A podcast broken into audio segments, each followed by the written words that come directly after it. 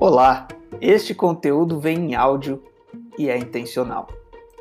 Nós somos escravos dos nossos olhos e da cultura audiovisual, onde a gente assiste filmes, séries, desenhos animados, lê quadrinhos e tantas outras coisas que dependem dos nossos olhos. Mas e a palavra escrita? Quando não existe nenhuma ilustração, a gente começa a encontrar dificuldades de leitura e de interpretação de texto.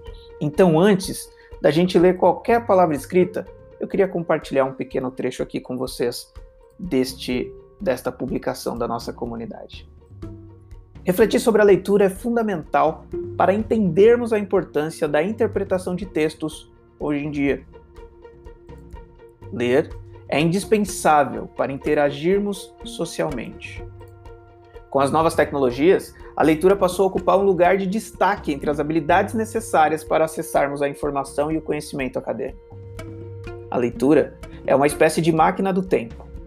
Quando lemos um texto, temos acesso a pensamentos escritos num passado muitas vezes distante. A escrita ultrapassa tempos e espaços para chegar até nós.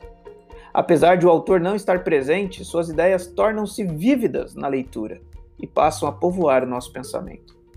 Por meio do ato de ler, vislumbramos os diferentes contextos dos mais variados autores, como se cada nova leitura nos proporcionasse uma volta pelo passado para refletir sobre o presente.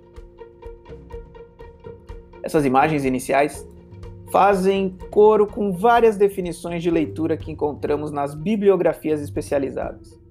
Existe um consenso que diz que ler vai além da mera decodificação da linguagem escrita educador Paulo Freire, sugere uma compreensão crítica do ato de ler, propondo uma reflexão sobre as relações entre texto e contexto, sugerindo uma leitura de mundo. Segundo ele, a leitura de mundo precede a leitura da palavra escrita. Ou seja, o texto escrito vai fazendo sentido na medida em que conseguimos relacionar as palavras ao nosso mundo sociocultural. Geraldi acredita que a leitura é o encontro entre autor e leitor através do texto. E nas palavras de Jorge Miguel Marinho, trata-se de uma necessidade tão humana de aproximar a mão que escreve dos olhos de quem lê. Lajolo discute o caminho do mundo da leitura para a leitura do mundo. E seguiremos por essa rota. Interpretar os textos que lemos à luz do mundo em que vivemos, ou os diversos mundos que foram criados por autores em suas jornadas de escrita.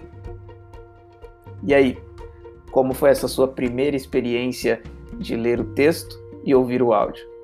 Compartilhe aqui com a gente na nossa comunidade. Até a próxima!